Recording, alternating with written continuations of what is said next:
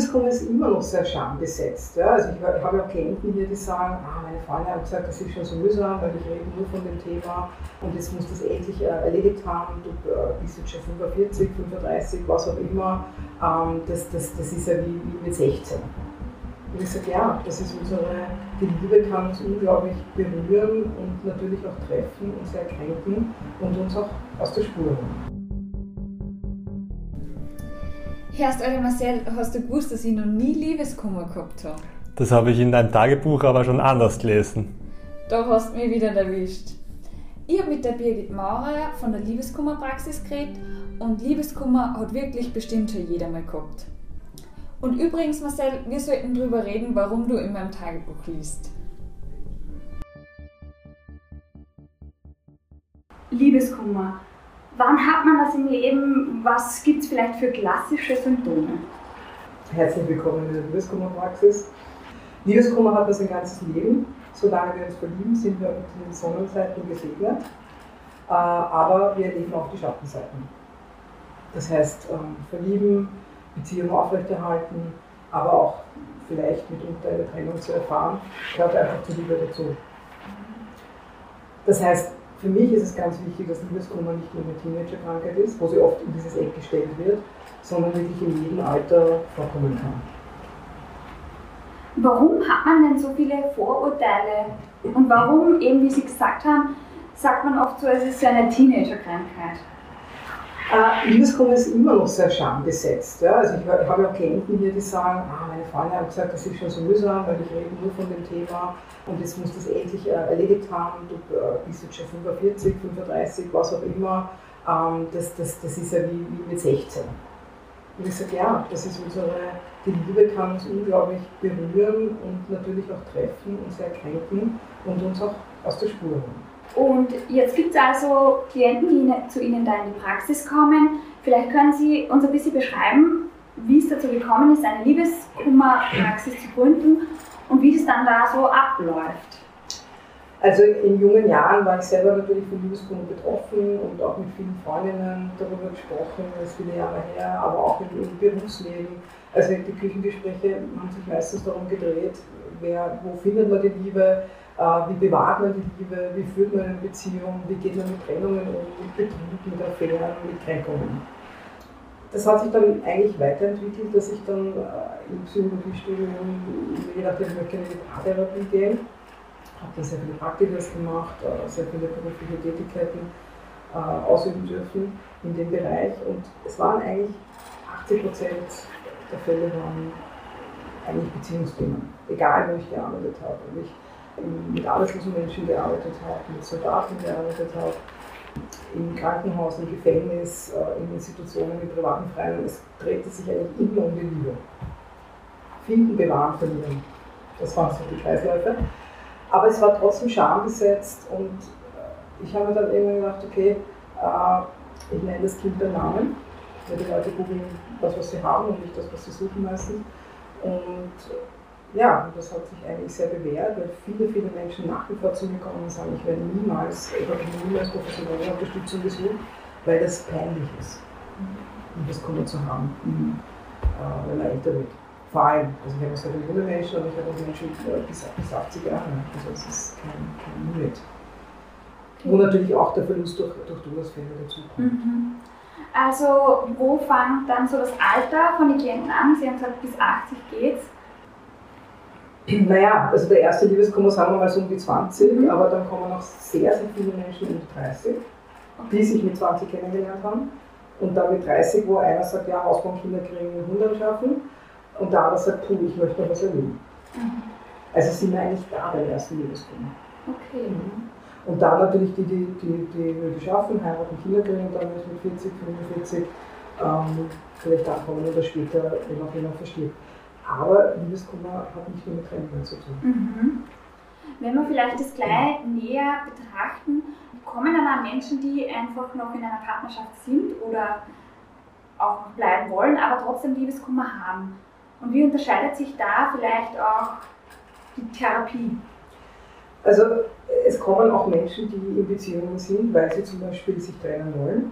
Es, ist ja nicht nur die, die, es kommen ja nicht nur Menschen, die, die getrennt wurden, sondern auch die, die sich trennen wollen und die damit hadern, dass sie sagen, okay, wie mache ich das möglichst schonend. Mhm. Ähm, schmerzfrei wird eine Trennung nicht äh, funktionieren, aber zumindest so wertschätzend wie möglich, auch vor allem wenn man lang zusammen war. Das ist auch das, was ich immer sehr begrüße und unterstütze, zu sagen, bis eine Beziehung entsteht und sich verflechtet, äh, bitte auch Zeit geben, diese Beziehung wieder aufzulösen und nicht wieder Post-it oder mit einem SMS oder so. Also vielleicht schon das persönliche Gespräch zu suchen. Es kommen auch Paare hierher, die sich trennen, also wo einer sagt, kommen nochmal um Fragen zu klären, mhm. aber die Trennung ist fix. Aber es kommen auch Menschen, die sehr belastet sind durch eine Affärensituation selber oder äh, der Partner, der äh, eine Außenbeziehung hat oder äh, viel Thematik sind auch Krankheiten und Partnerschaften.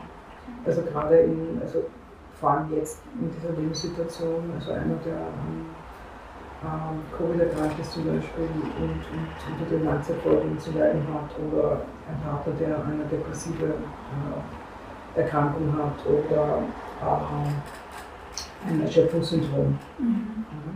Also den Umgang damit.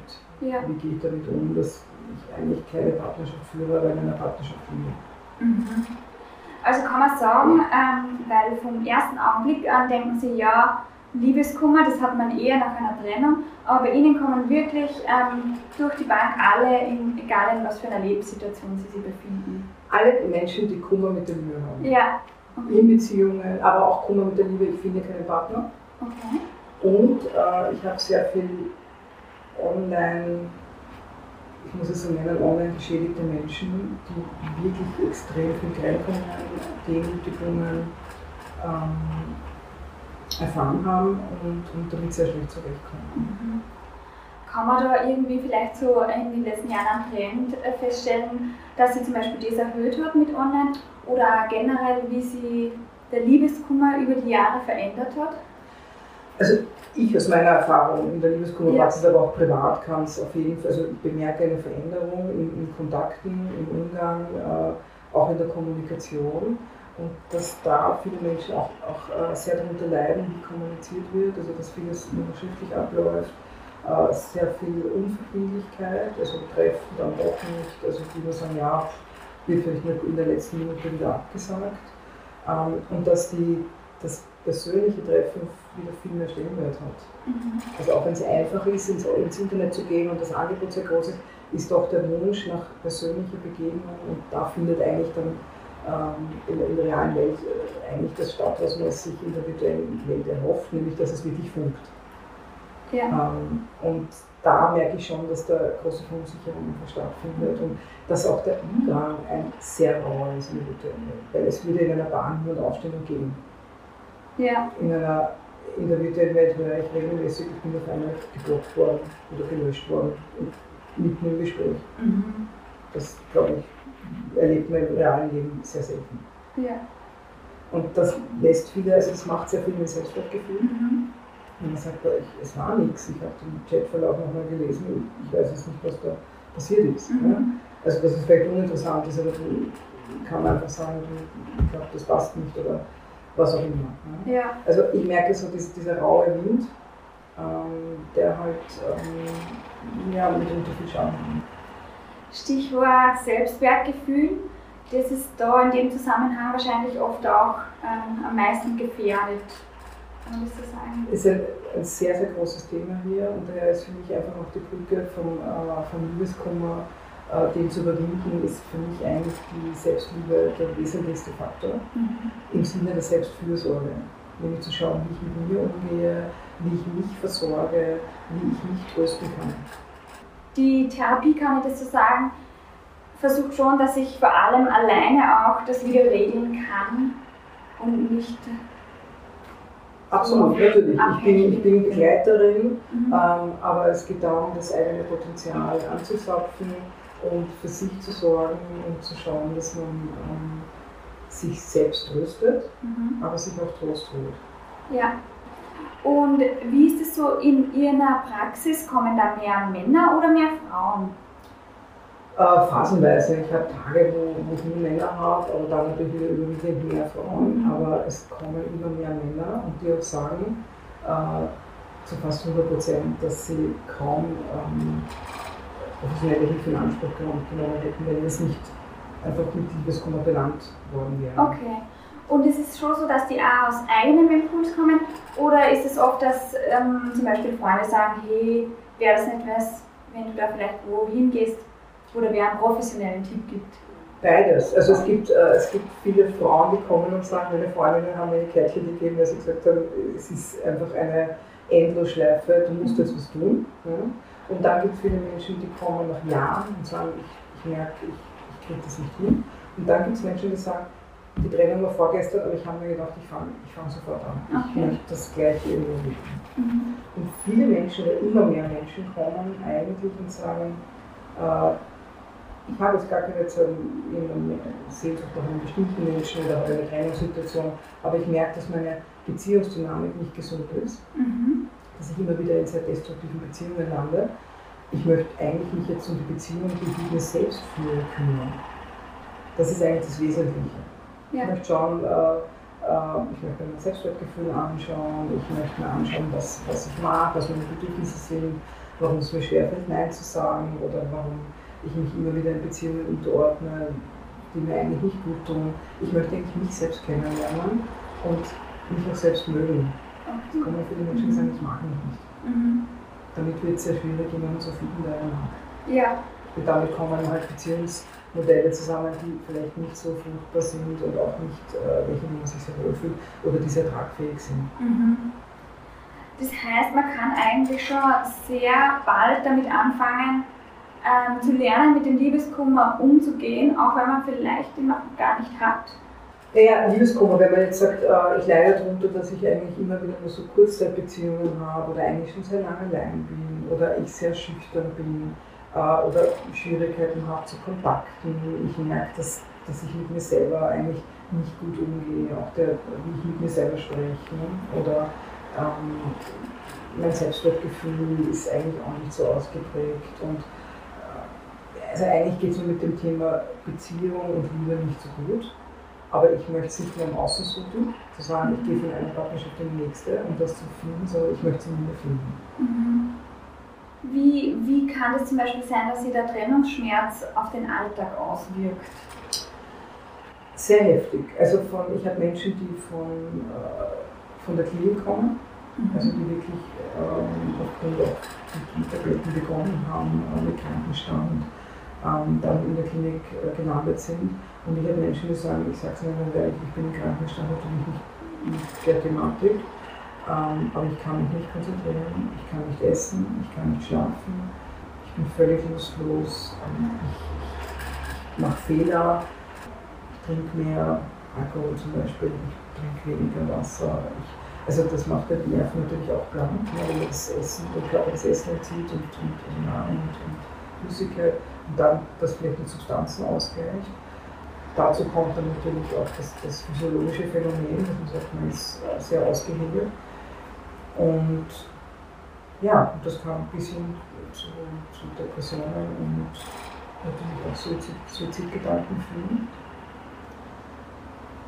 Ja, und sich in alle Lebensbereiche mhm. auswirken. Ja. Also sowohl natürlich beruflich extrem, also natürlich privat mit also vom kompletten Rückzug bis vielleicht äh, mehr wegzugehen, mehr zu trinken, ähm, einen schlechteren Lebensstil zu, zu führen und, und da zu merken, es tut nicht gut und man, es, man fühlt sich immer schwächer und ja, noch, auch, kränker. Mhm. Und da wieder auch eine Boden zu kriegen. Ja. Was sind da so Schritte vielleicht konkrete, die man setzen kann, wenn man jetzt in so einer Lage ist, dass man wirklich sehr starken Liebeskummer hat? Und was ist vielleicht genau das, was man nicht tun sollte, wenn man in so einer Situation ist? Das ist immer eine sehr,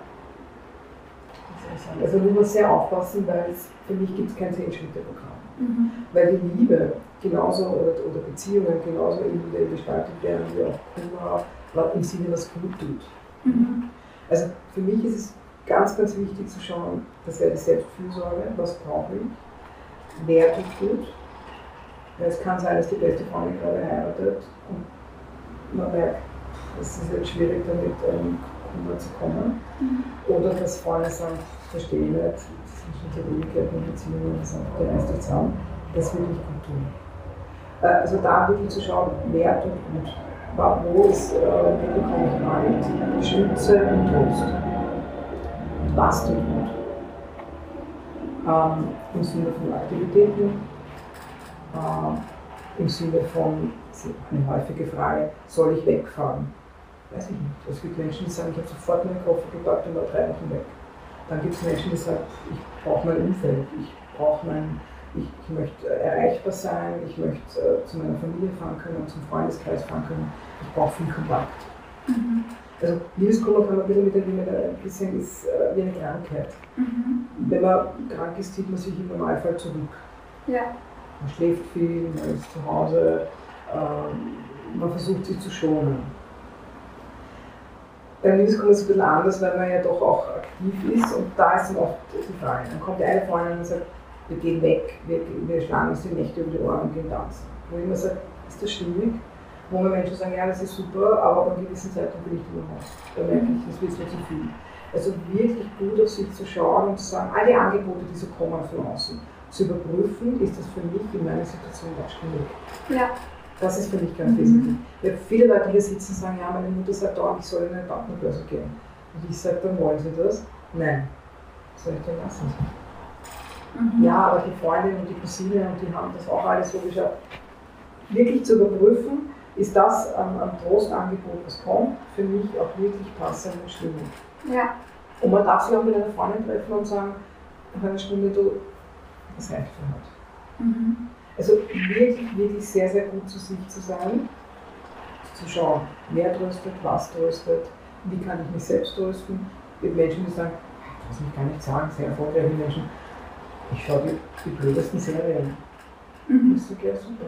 Ist es hilfreich? Ist es, es geht ja nicht darum, den, den Liebeskummer in der Sekunde zu heilen oder das zu lindern. Also sofort, sondern einfach nur zu sagen, ich mache eine Leidenspause.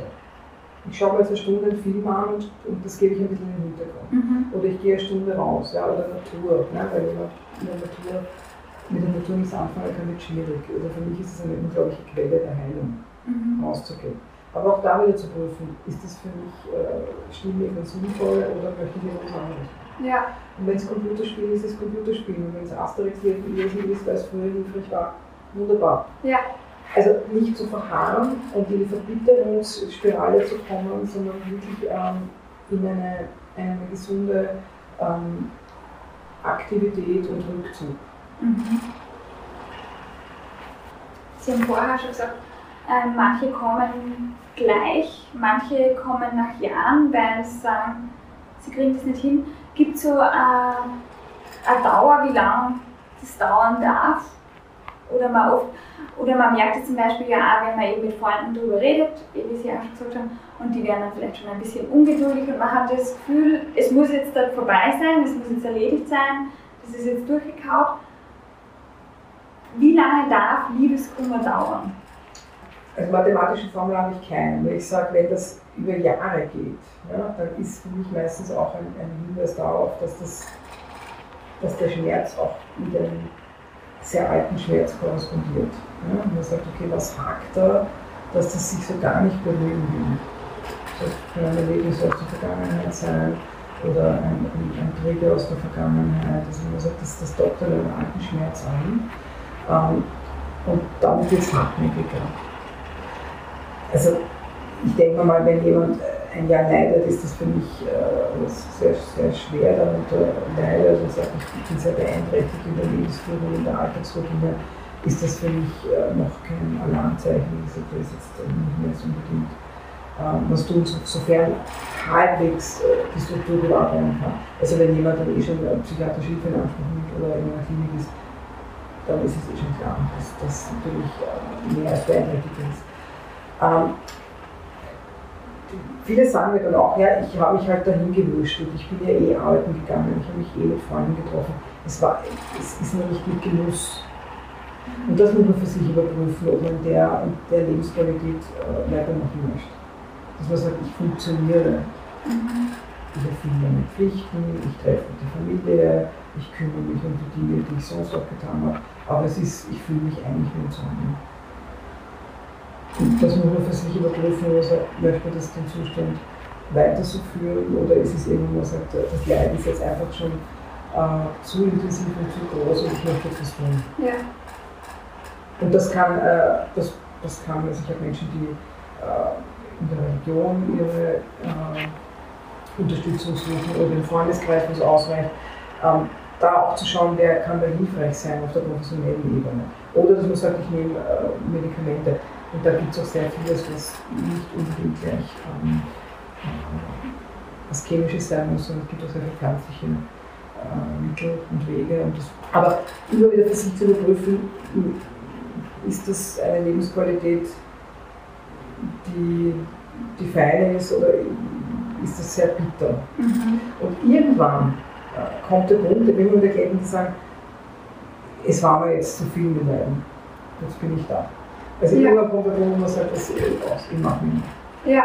Ich, ich komme allein nicht weiter. Ich habe da hingewurschtelt, aber jetzt, äh, ich, ich habe da irgendwie den Tunnelblick, ich, ich stehe. Mhm.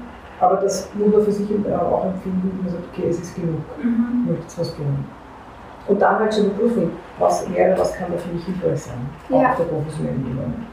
Und es ist auch niemals eine Entweder-Oder-Entscheidung. Fast alle Menschen, die zu mir kommen, sagen, ich habe ein gutes soziales Netz, auch Familie, alles super, aber ich brauche diese neutrale Außensicht. Ja. Also es ist eine sowohl als auch Situation.